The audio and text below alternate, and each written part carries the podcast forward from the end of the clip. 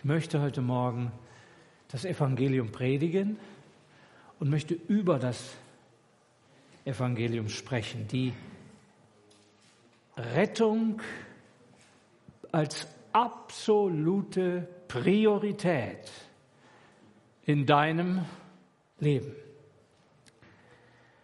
Da heißt es in diesem Vers Apostelgeschichte 4.12, es ist in keinem anderen Heil oder Rettung.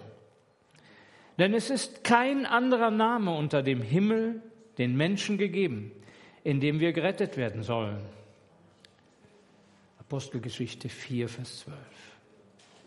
Dann ein Vers aus 2. Korinther 6, 2. Denn es heißt, zur angenehmen Zeit habe ich dich erhört, am Tag des Heils, am Tag der Rettung dir geholfen. Siehe, jetzt ist die angenehme Zeit. Siehe, jetzt ist der Tag des Heils. Dann noch einmal Hebräer Kapitel 4, Vers 7. So bestimmt er, Gott, wiederum einen Tag, ein Heute, in dem er nach so langer Zeit durch David sagt, wie es gesagt worden ist, heute, wenn ihr seine Stimme hört, so verstockt eure Herzen nicht. Die Rettung deiner Seele, die Rettung und der Durchbruch deines persönlichen Geistes, deiner Seele, der wichtigsten Substanz, die in dir ist, die direkt von Gott ist. Die Rettung deiner Seele, die Erleuchtung deines Geistes, das Herausgenommen werden aus Tod und Sünde ist absolute Priorität für Gott, weil Gott Liebe ist. Alles andere wäre Zeitverschwendung, Ablenkung. Und leider ist Satan unser Gegner und der Feind Gottes ständig, auch in diesem Augenblick dabei, uns zu verblenden, die Wichtigkeit der Rettung zu verschleiern oder zu verschieben.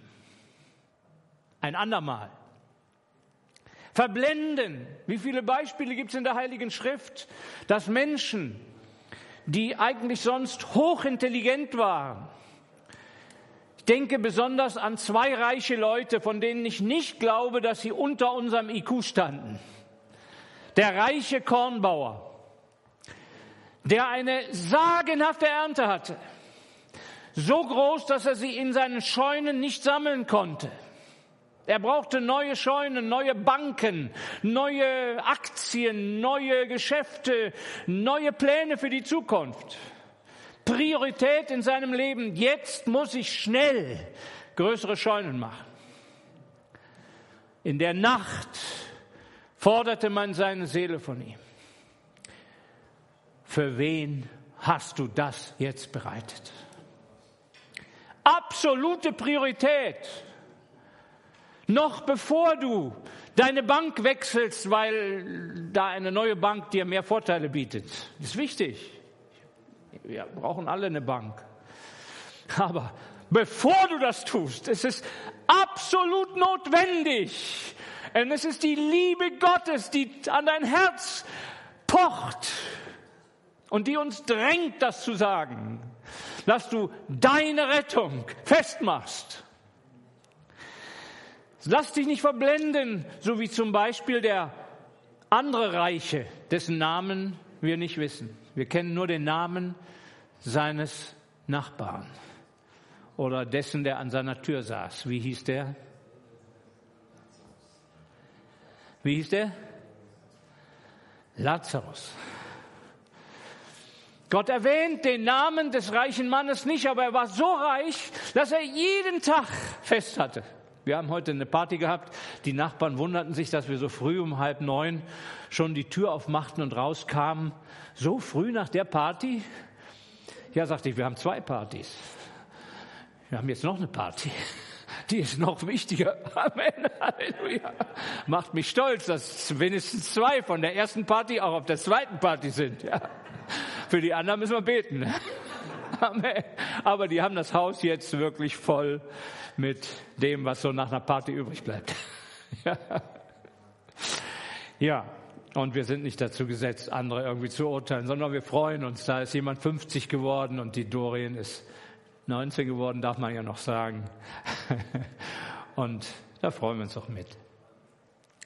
Der reiche Mann war so reich, dass also nicht nur eine Party und am nächsten Tag wieder eine Party und dann, der hatte immer Party.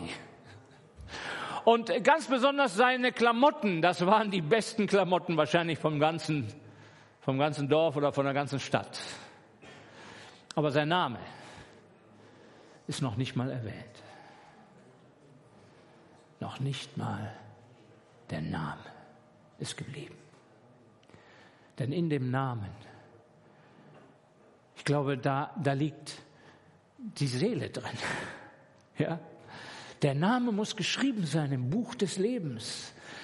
Der Name muss da sein.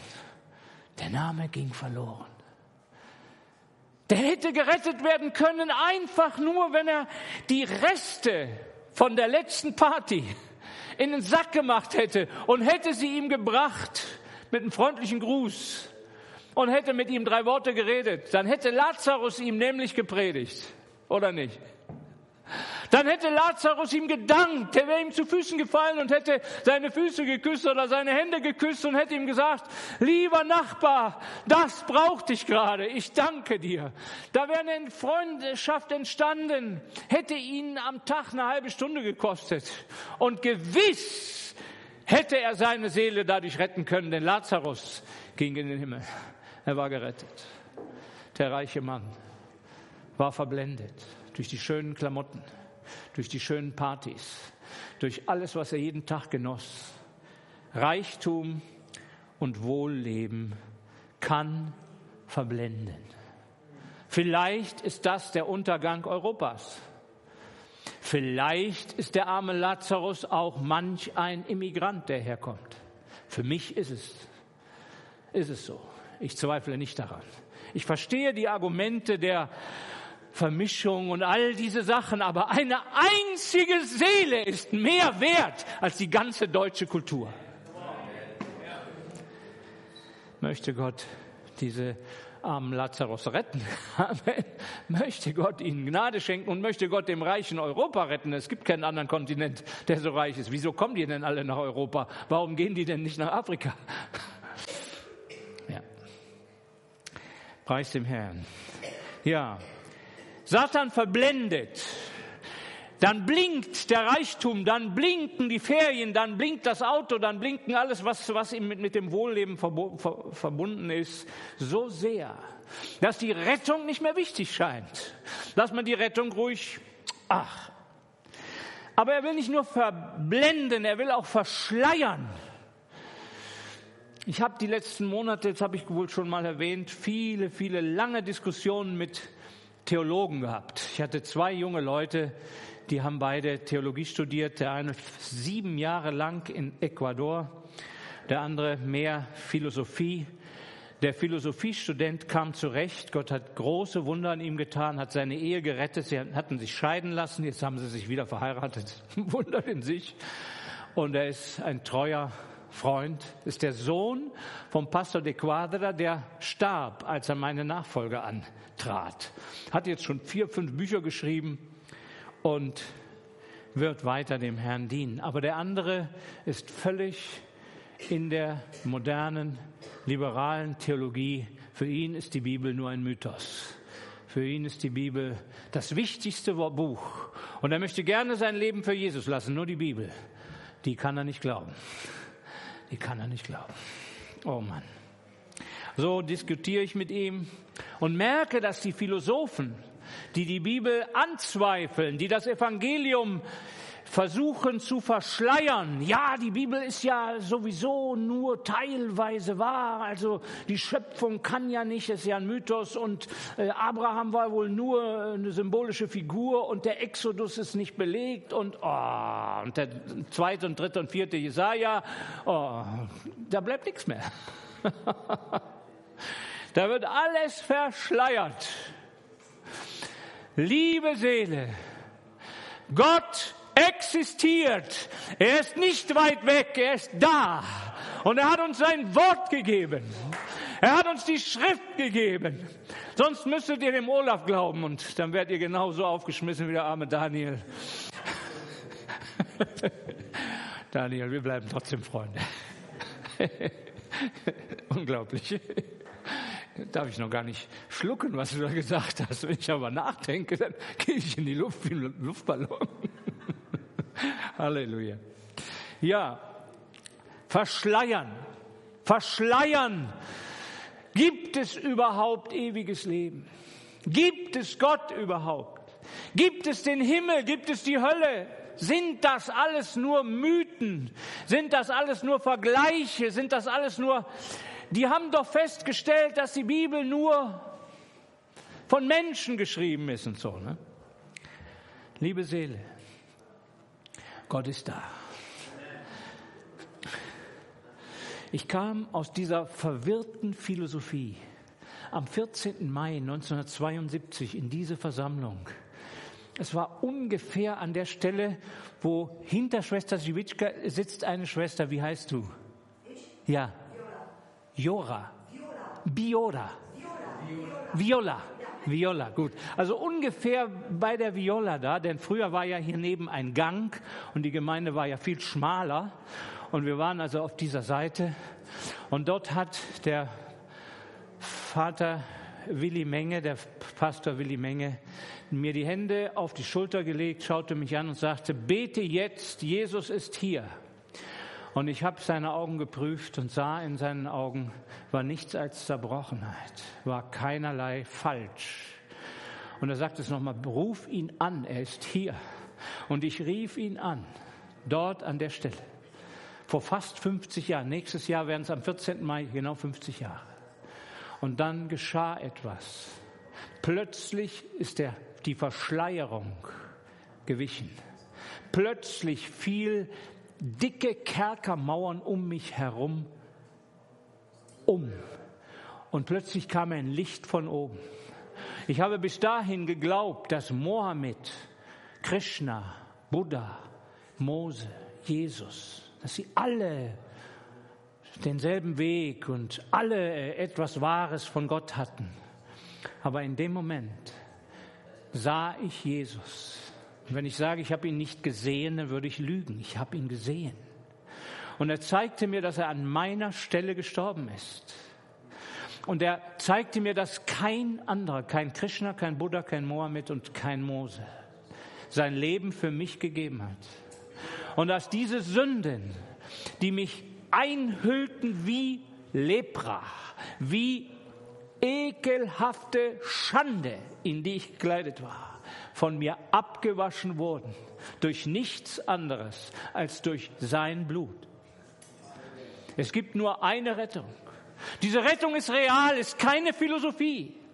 Sie war genauso 30 Jahre nach Jesu oder zehn Jahre nach Jesu Kreuzigung, als Paulus, das war noch weniger als zehn Jahre, ne, als er das erlebte, dieses Licht, und als Jesus ihm begegnete und als er dann anfing zu predigen, war genauso wie heute. Es ist derselbe Retter. Es ist dasselbe Licht. Es ist dieselbe Wahrheit. Er ist da. Er ist jetzt da. Er ist hier. Darum dreht sich alles. Er ist hier. Lass es dir nicht verschleiern. Und der Kontaktpunkt ist sein Wort. Der Kontaktpunkt ist der Glaube. Wenn du glaubst, wirst du gerettet. Wenn du nicht glaubst, wirst du verdammt werden. Aber was sollst du glauben? Bitte glaub dem Olaf nicht. Der kann dich wirklich enttäuschen. Glaub der Schrift. Prüfe alles, noch nicht mal was Paulus gesagt hat, sollte man einfach so glauben. Man muss es an der Schrift glauben. Kein Wörtlein, kein Punkt der Schrift wird fallen gelassen werden. Halleluja. Darum prüfe es. Auch diese Predigt musst du prüfen. Halleluja. Also verschleiert oder verschoben. Da denke ich an unsere alten Schwestern. Dort in, war das Alsdorf oder Würselen, die sich alle zu dritt bekehrten und dann erzählten, wie Gott sie rief, als sie noch Mädchen waren. Vor dem Ersten oder Zweiten Weltkrieg. Vor dem Zweiten. Und dann, und sie hatten, wussten genau, Gott rief sie. Sie wussten genau, das war Gott, der sie rief. Und sie sagten, wir wollen aber doch erst noch, na, was wollen denn junge Mädchen? Was will die Doreen so gerne? Was will der Jairo so gerne? Was will jeder junge Mensch? Er möchte sein Leben anfangen, selbstständig und verantwortungsvoll und gut zu leben. Es ist normal und es ist auch nichts Schlechtes dabei. Amen. Und wir wünschen euch gute Ehen. Aber Priorität vor der Ehe hat die Rettung. Wenn du sie wegen einer Ehe verschiebst, naja, ich werde später gucken. So haben das die alten Omas gemacht. Und dann vergingen etwa 60 Jahre, 55, 60 Jahre. Und dann stand das Zelt nochmal. Das ist aber nur Gnade. Denn die Schrift sagt nur heute, nicht morgen. Heute, das ist die Bedingung an deine Rettung. Heute, nicht morgen. Was ist Rettung? Ich habe es schon versucht zu sagen. Es ist die, das wichtigste Ereignis im ganzen Leben. Es ist die Wiedergeburt. Sie ist wesentlich wichtiger als die erste Geburt. Denn die erste Geburt macht uns zu Erben Adams, macht uns zu Sündern, macht uns zu Knechten einer vergänglichen, sterbenden Welt. Die Wiedergeburt aber, ohne die Wiedergeburt, wenn du nicht von neuem geboren wirst, wirst du das Reich Gottes nie sehen. Kannst der beste Theologe sein. So sagte er dem Nikodemus. Es ist das herausgerissen werden, versetzt werden, entrückt werden aus dem Machtbereich Satans Plötzlich ist dieser ganze Betrug, diese ganze lähmende Bitterkeit, diese ganze Angst und Einsamkeit, diese schreckliche Langeweile, Wertlosigkeit weg. Und du bist versetzt in das Reich des Sohnes seiner Liebe. Plötzlich gehen dir die Augen auf, du erkennst ihn. Er ist der Retter. Er ist der König. Er ist der Herr aller Herren. Und nicht nur, dass du ihn erkennst, sondern du erkennst, dass deine Schuld und Sünde von ihm selbst bezahlt wurde. Er nimmt sie weg. Das ist das Erlebnis, das mit nichts zu vergleichen ist. Gut, jeder Mensch hat es etwas anders erlebt, so wie auch viele Geburten anders sind. Ja, jede Geburt ist eine Geschichte für sich. Sie wird Geburt genannt. Ich möchte sagen, es ist das wichtigste Erlebnis, ganz egoistisch und ganz, ja, egoistisch gedacht, für dein und mein persönliches Glücklichsein. Die einzige Gewissheit, die wirklich Frieden bringt und die wirklich Glück bringt, ist die Gewissheit, gerettet zu sein. Die Gewissheit, gerettet zu sein. Selbst wenn du Krebs hast, bekämst, selbst wenn der dritte Weltkrieg losbräche, selbst wenn dein ganzes Bankkonto verloren ginge oder deine Familie plötzlich im Schiff untergeht oder was auch immer, dieses Erlebnis kann dich durchtragen, wenn du dich an festhältst.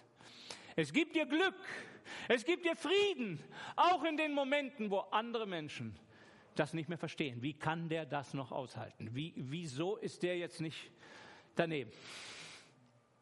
Es ist wirklich das persönliche Glück.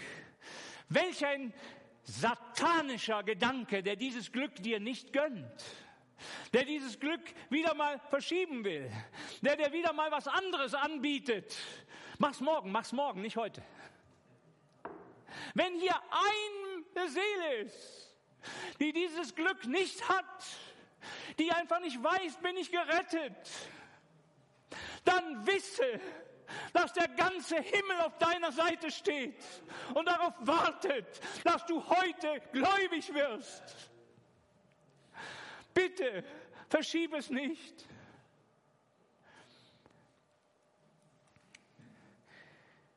Rettung ist das Zentrum und Monopol Jesu. Jesus, der Name heißt Retter. Du sollst ihn Retter nennen.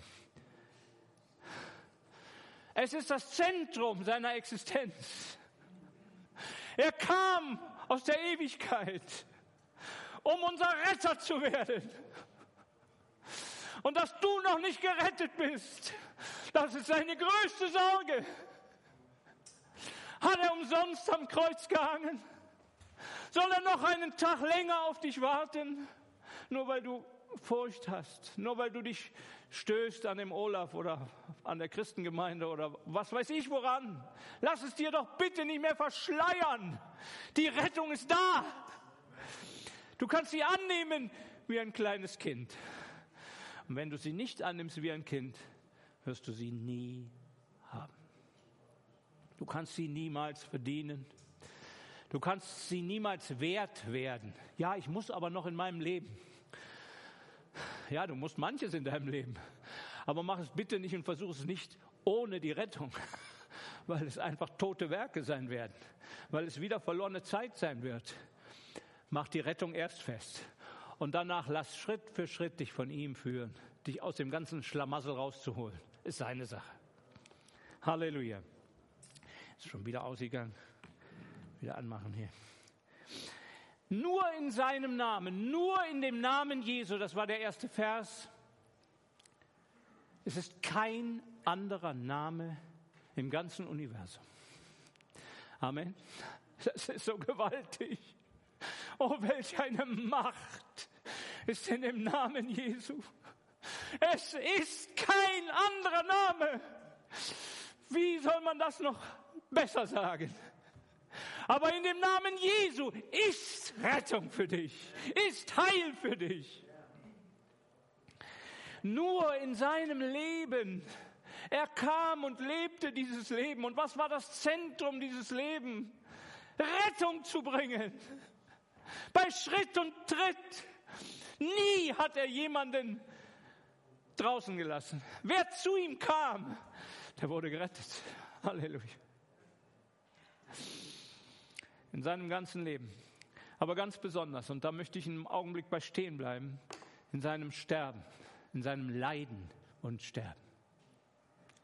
Denn wenn er nur gelebt hätte, so wie halt bis zu seinem Leiden, dann wäre wenig Hoffnung für mich. Ich habe da wenig von, dass er den Menschen damals das Brot gab und dass er damals den Lazarus aufweckte und dass er damals der Held der Retter war für die Armen, für jeden. Meine Rettung fängt erst an, da wo er verurteilt wurde. Da wo er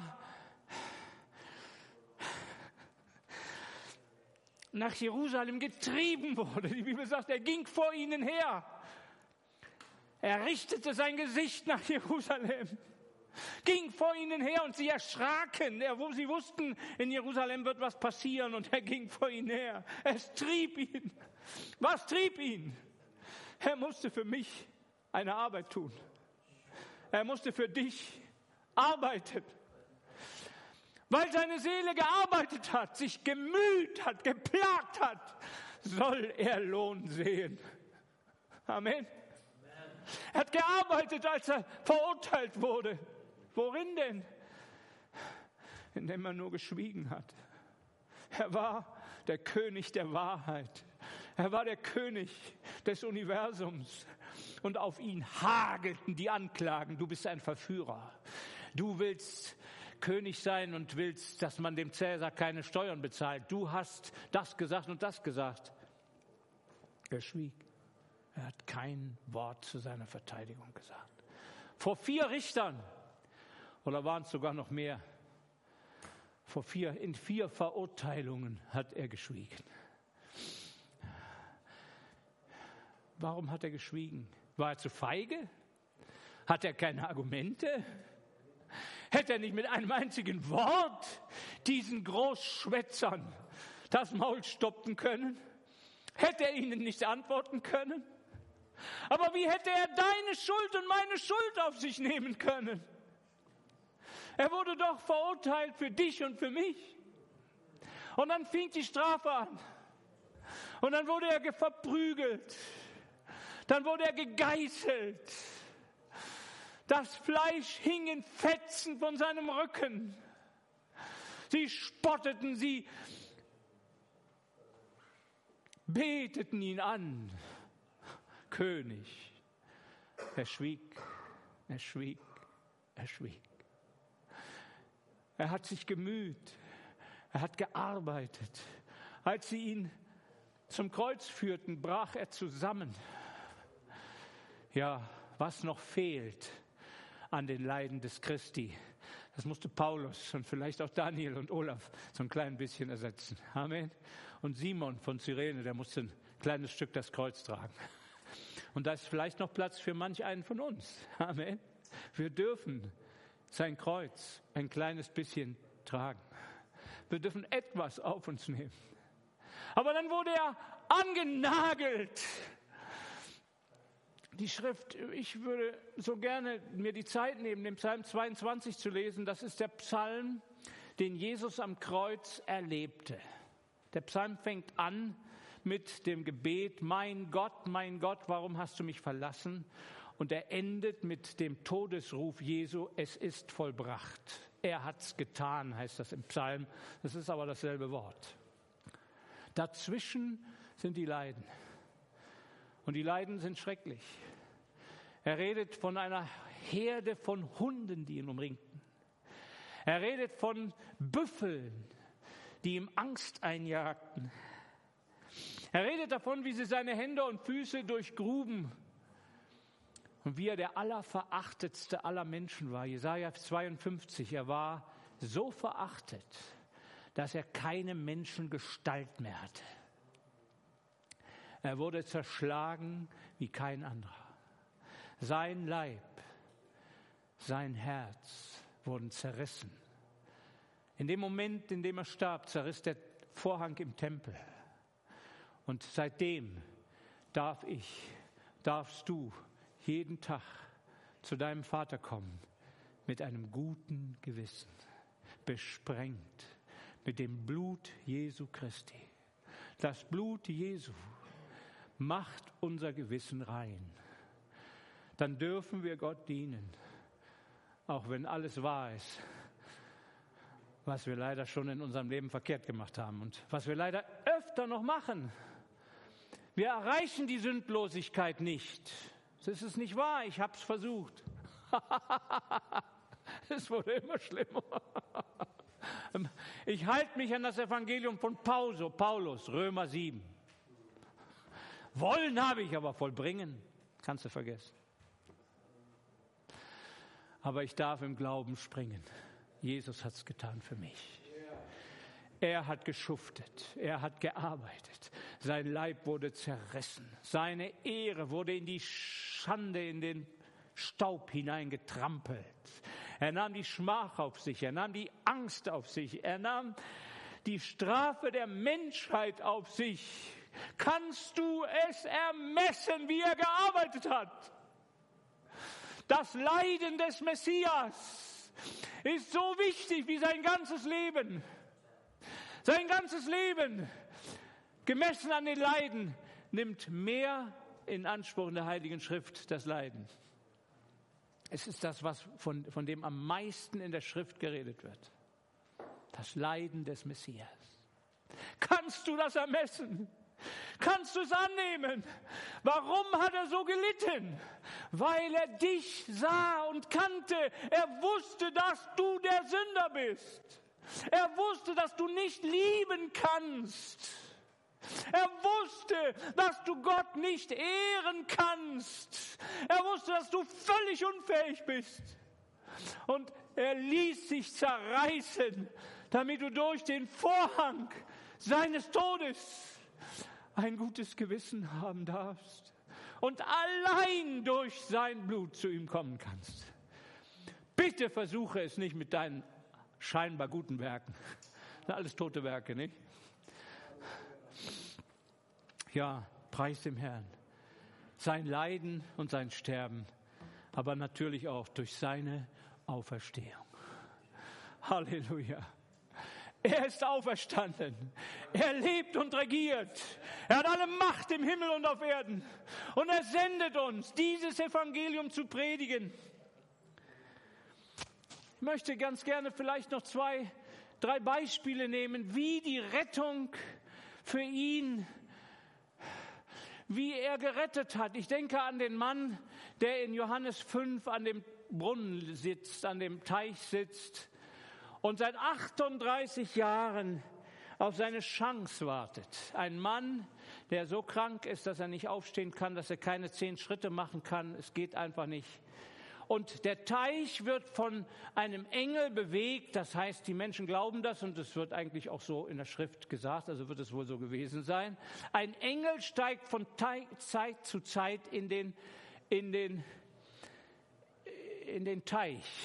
Und wer dann im Glauben sich in den Teich wirft, als erster wird immer vollständig geheilt. Und 38 Jahre lang wartet der Mann auf seine Gelegenheit. Und die Hallen nennen sich Bethesda. Haus der Barmherzigkeit, glaube ich, heißt das nicht. 38 Jahre lang Haus der Barmherzigkeit. Aber kein Mensch gab ihm einmal eine Chance. Wenn ich komme, steigt ein anderer vor mir. Willst du gesund werden? Ich habe keinen Menschen. Ist das vielleicht dein Problem? Ist das vielleicht dein Problem mit der Religion? Die Religion hat eine gewisse Hoffnung. Sie bietet gewisse Wunder an. Es gibt da was. Aber du hast keinen Menschen, der dir dabei hilft. Dann wisse eins. Jetzt hast du einen Menschen. Er steht vor deiner Tür. Er klopft jetzt an und er fragt dich, willst du gerettet werden? Und der sagt, ich habe keinen Menschen. Steh auf, nimm dein Bett und geh. Und der Mann wird durchdrungen von diesem Befehl. Und der Befehl gibt ihm Kraft, das zu tun, was er nie getan hätte. Und er nimmt das Bett auf sich. Er hätte es sonst nicht mal alleine geschafft, ein paar Schritte zu machen. Und er trägt das Bett und mit jedem Schritt wird er stärker und geht er aufrichtiger, aufrechter. Und dann fragen sie ihn, du darfst dein Bett nicht tragen, heute ist Sabbat. Klapperschlangen von religiösen Leuten. Du hast die falsche Kleidung an. Du hast den falschen Schnurrbart. Komm nur ja nicht mit so einem ekligen Bart wie der Olaf. Gott sei Dank, dass die meisten das jetzt nicht verstehen. So waren wir früher mal eingestellt. So waren wir früher mal eingestellt, dass wir sagten, Religiosität, wir müssen nur aus dem Pfingstjubel singen oder nur äh, aus dem singen oder wir müssen. Ah. Nein, die einzige Bedingung ist, dass du aufrichtig bist. Dass du das, was du tust, in Reinheit, in Demut, in, von Herzen tust. Also der Blindgeborene wird geheilt und dann trägt der sein Bett durch Jerusalem. Es wird noch nicht mal erwähnt, was für ein Fest das war. Es war ein Fest der Juden. Das hat Gott einen Schmarrn interessiert, wie das Fest war. Das Einzige, was Gott interessierte, war, dass dieser Mann sein Bett durch Jerusalem trägt. Das ist die Rettung. Amen. Halleluja. Hier ist auch jemand mit einem Bett mit seiner unglücklichen, kaputten Seele. Da liegt er in seiner Depression und Traurigkeit und kommt nicht vorwärts. Und Gott steht an deiner Tür und sagt, willst du gesund werden? Dann steh auf und du wirst dein Zeugnis hinaustragen durch Jerusalem.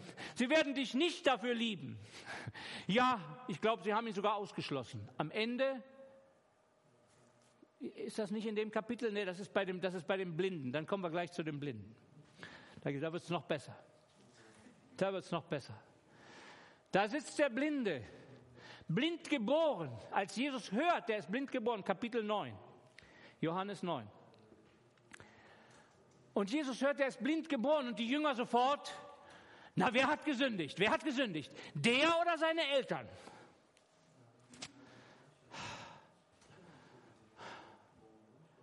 Haben Sie nicht recht?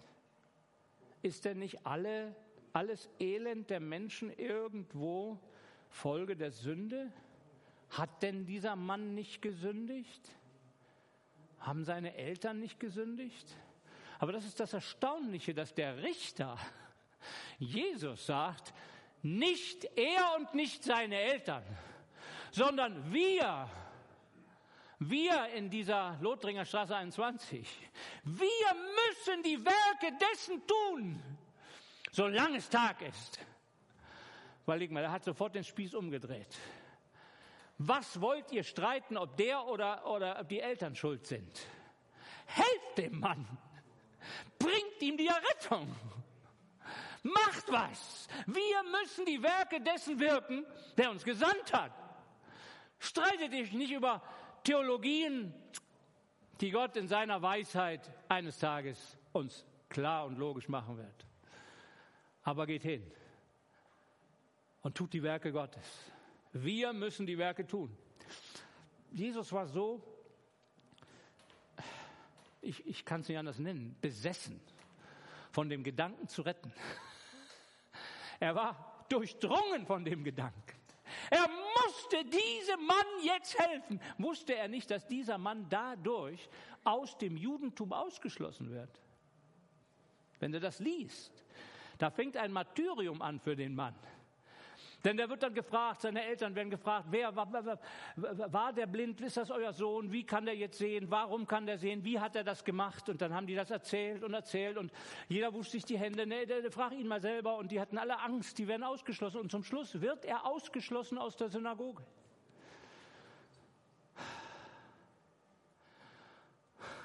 Herrlich. Jesus findet ihn und sagt, glaubst du an den Menschensohn? Ja, wer ist das? Der mit dir redet.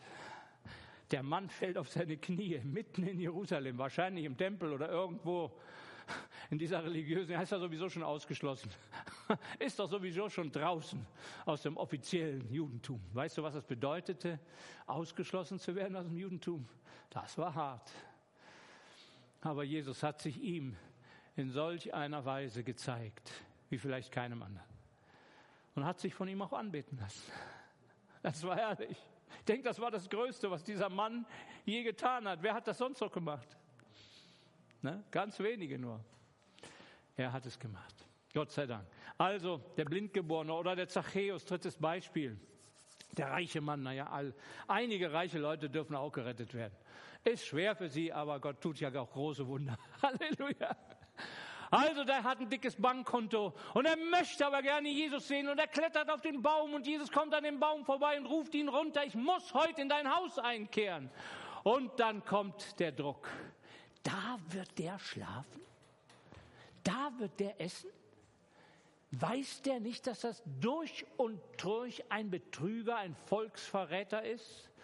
Und dann steht Zachäus auf und sagt, wo ich jemand betrogen habe, da werde ich es vierfältig zurückgeben.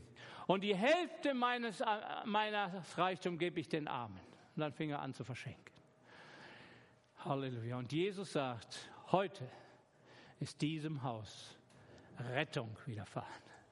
Der wurde nicht nur, ja, der wurde frei von dem, wo sein Herz so dran klebte. Ich komme zum Schluss möchte jetzt nur noch einen Vers sagen, Römer 1, 16. Ich schäme mich des Evangeliums nicht, denn es ist Gottes Kraft zur Rettung. Das Evangelium ist die einzige Kraft zur Rettung, die Gott uns gegeben hat. Und er hat sie uns gegeben, lieber Bruder, liebe Schwester. Er hat sie uns überlassen als Erbe. Sie ist in deinen Händen. Es ist die einzige Kraft, durch die eine Seele gerettet werden kann. Warum er es so gemacht hat, er hätte es ganz anders machen können, aber er hat es halt so entschieden. Und er hat keinem Engel erlaubt, das Evangelium zu predigen. Kein Wort vom Blut Jesu, kein Wort vom Namen Jesu, kein Wort von seinem Leben und Sterben durfte der Engel sagen. Er durfte nur sagen, geh hin zu Petrus. Der wird dir das sagen. Kein Engel wird es sagen. Es ist dir gegeben, lieber Bruder. Das Evangelium ist die Kraft Gottes in deiner Hand, um selber gerettet zu sein. Jeden Tag neu. Denn du wirst jeden Tag neu von Satan umschlichen. Und er wird dir immer wieder Angst einjagen. Aber du darfst ihn jeden Tag neu durch das Evangelium begegnen. Es ist das Schwert des Geistes. Amen. Aber vor allen Dingen darfst du hingehen. Und damit möchte ich zum Schluss kommen. Wie Paulus, der sagte, ich schäme mich nicht, sondern ich predige das Evangelium. Und ich möchte uns das allen die Frage stellen, welche Priorität hat das Evangelium für dich im Augenblick? Denn es ist leicht zu sagen, ja, der nicht gerettet ist, der soll heute gerettet werden. Aber warum bist du denn heute nicht gegangen und hast das Evangelium gepredigt, Olaf? Ja, ich musste ja zum Gottesdienst. Ist so, ne? Und wir haben jeden Tag Gottesdienst. Ja, und der muss auch sein. Ich denke, das muss auch sein. Das ist, äh, aber man kann auch wie der Levit und wie der, wie der Priester immer zum Gottesdienst und immer vorbeigehen an dem Mann, der Hilfe braucht. Predigst du das Evangelium noch? Ist es noch Priorität in deinem Leben? Kannst du dir noch vorstellen, hinzugehen zu einer Gruppe von jungen Leuten, die es noch nie gehört haben und sie einzuladen, zu sagen, ich möchte euch bitte heute meine Geschichte erzählen und äh, vorher kaufe ich euch allen eine Cola oder von mir aus auch ein Bier. Ja, in Deutschland darf man das, ne? in ah, Südamerika nicht. in Südamerika sage ich den Leuten immer, ja, Bier in Deutschland, ein, zwei, drei Kästen am Tag, aber nicht übertreiben. Oh, dann gucken die immer so die Deutschen sind ja schlimm. so schlimm sind die gar nicht. ja, Geschwister, das macht dich nicht viel heiliger, ob du ein Bier trinkst oder kein Bier trinkst. Es macht dich nur ein bisschen lustiger, wenn du zu viel trinkst und dann wird die Sache gefährlich. Dann kannst du mal die Worte verwechseln und das ist nicht gut. Ja. Das Evangelium predigen. Ich denke, wir müssen das klarstellen. Wir haben keinen Grund und es wird nie einen Grund geben, warum wir das Evangelium nicht gepredigt haben. Es gibt tausend Entschuldigungen, aber es ist dir gegeben. Und eines Tages werden die Menschen es von dir verlangen. Und hoffentlich, hoffentlich stehst du dann nicht mit blutigen Händen da. Hoffentlich kannst du mit Freuden sagen, ich habe überall gepredigt. Ich schäme mich nicht. Gut, man braucht Weisheit für die Verwandten. Muss man auch mal das Maul halten. Ne?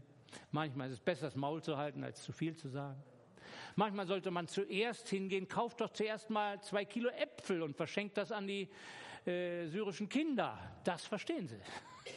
Das andere, da haben sie erstmal Angst. Oder mach irgendwas, so wie Jesus das gemacht hat. Geschwister, Lass uns zum Schluss kommen. Jetzt ist Zeit, das Evangelium, dem Evangelium den Raum zu geben, den es haben will und den es haben muss.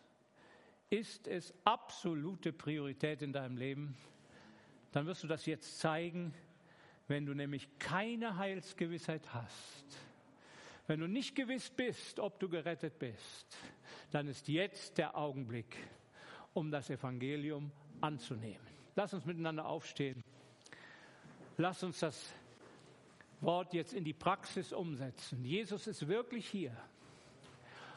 Und wer ihn anruft, wer ihn von Herzen anruft, der wird errettet werden. Denn alles, was in seinem Blut, alles, was er erarbeitet hat in seinen Leiden, das ruht in seinem Namen für dich. Wenn du ihn anrufst, wirst du gerettet. Du wirst gerettet werden, aber du musst ihn anrufen. Du musst die Schande durchbrechen, du musst die Zweifel durchbrechen, du musst zu ihm kommen. Ich habe es aber doch schon so oft getan. Kann sein. Dann tu es wieder. Halleluja. Denn wenn du hinterher zweifelst, dann ist es wie eine Meereswoge, du bekommst nichts. Aber wenn du glaubst, dann hast du ewiges Leben. Halleluja. Ich möchte fragen, ist jemand hier, der heute die Rettung annehmen möchte? der heute Jesus in sein Herz aufnehmen möchte, der heute das Reich Gottes in seinem Herzen haben will. Und er sagt, ich möchte der Schuld absagen. Da sind zwei. Ja, kommt, kommt nach vorne, bitte. Wir wollen die Zeit schnell ausnutzen und mit unseren Freunden beten. Aber vielleicht sind noch Menschen hier. Und wir möchten gerne jedem die Gelegenheit geben. Wenn es eine Krankheit gibt und du kennst ein gutes Medikament, dann willst du auch nicht, dass er das erst morgen oder übermorgen nimmt. Jetzt ist der Moment, nimm das Medikament. Jetzt tu das. Ist noch jemand da? Bitte komm nach vorne. Danke. Ja. Daniel denkt auch an dich, der du zu Hause bist. Du hörst ja auch mit. Und du weißt auch, ob das Evangelium in deinem Leben Priorität ist oder ob andere Sachen äh, dir das Evangelium verschleiern wollen. Greife zu, nimm es neu an, nimm es neu als deine absolute Priorität, als den größten Schatz deines Lebens an. Jesus will in deinem Herzen der König sein. Wir wollen jetzt wirklich miteinander beten. Ist keiner mehr da, der heute Gewissheit braucht, der heute Gebet braucht, weil seine Rettung irgendwie nicht klar ist. Rettung ist hauptsächlich natürlich das ewige Leben in unserer Seele, aber der ganze Mensch braucht Rettung. Und darin ist eingeschlossen alle Krankheiten, alle Einsamkeiten, alle Traurigkeiten, Geschwister. Denke daran, es gibt keinen anderen Namen, der uns retten könnte, als sein Name. Wir wollen ihn anrufen. Halleluja. Ja, Gott sei Dank. Halleluja.